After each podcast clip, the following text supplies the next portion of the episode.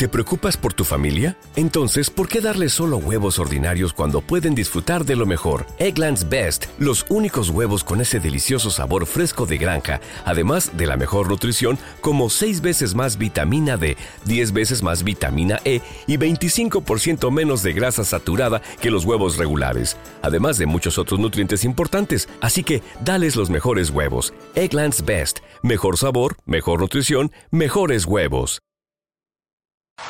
www.ondaaragonesa.com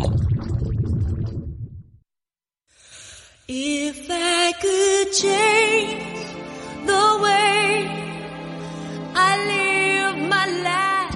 10 y 25 de la mañana y como les anticipábamos anteriormente, hoy celebramos el Día Mundial del Asma y para hablar de todo ello tenemos a la doctora especialista en neumonología, eh, Elizabeth Vera, responsable de la unidad de asma del Hospital Universitario Miguel Servet. Buenos días, Elizabeth.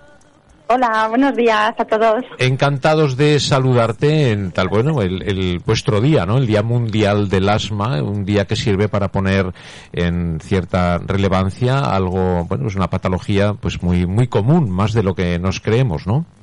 Eso es, pues bueno, muchas gracias a, vosotros también, ¿no? Por contactar conmigo y, sobre todo eso, ¿no? Pues transmitir este mensaje de, recordar, de concienciar a, los pacientes asmáticos de, su patología y de y del inicio o el seguimiento del tratamiento que necesitan, claro que sí.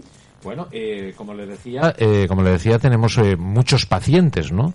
Con esta patología. Sí, sí, sí, realmente el asma es una enfermedad que tiene una elevada prevalencia, alrededor de 5% a 10 de la población es asmática y poquito a poco cada vez va aumentando esa, esa prevalencia. Eh, está aumentando la prevalencia porque diagnosticamos más. Yo creo que antes eh, los pacientes les decían, bueno, pues tengo muchos enfriamientos o tengo muchos catarros y sin embargo ahora saben que son asmáticos y lo como que lo reconocen, ¿no? Se sienten más identificados. Sí, y luego también la, la, contaminación, ¿no? La contaminación también ha, hecho su papel de aumentar la, la prevalencia del asma.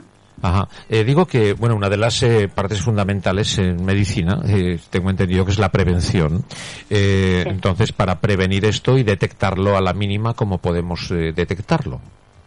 Claro, habitualmente eh, son pacientes que, que ellos eh, refieren de tener tos, mucha tos. Hay veces que existe un desencadenante claro, como puede ser el desencadenante alérgico. Ahora empezamos con la primavera, empezamos con la polinización y esto les desencadena eh, una clínica habitual de sensación de falta de aire, escucha de sibilancias, de pitos en el pecho y, y esa tos. Entonces, ante ese, esa clínica es necesario pues acudir a su médico de atención primaria y que les haga pues una, una buena anamnesis y un buen estudio.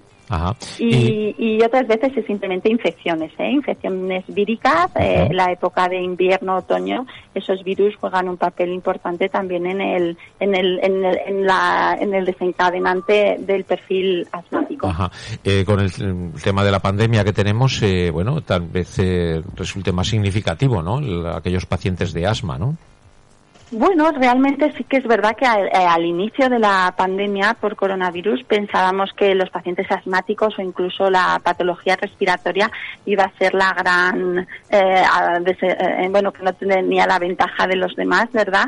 Pero, pero no, no, no, no es ese perfil de, peor paciente. es, normalmente lo que vemos son pacientes más con problemas cardiovasculares, hipertensos, diabéticos, es otro perfil. Y, y realmente hay eh, artículos publicados eh, tanto de los compañeros de Valdebrón como de otros hospitales que los asmáticos solo han tenido en un 0,8% hasta un 6% de infección por COVID. Ah, bueno, es una buena noticia, ¿no? Contradictoriamente para los que desconocemos la materia, eh, al referirse al tema pulmonar, parece ser, digo, pues fíjate, es una buena noticia saber que no afecta tan directamente. Eh, se puede explicar por distintas causas, incluso, bueno, existen distintos receptores, ¿verdad? Que el coronavirus se estanca en esas células, en esos receptores celulares y desencadena la, la enfermedad. Y los asmáticos o pacientes con patologías respiratorias parece que esa expresión. ¿Te está gustando este episodio? Hazte fan desde el botón Apoyar del podcast de Nivos. Elige tu aportación y podrás escuchar este y el resto de sus episodios extra.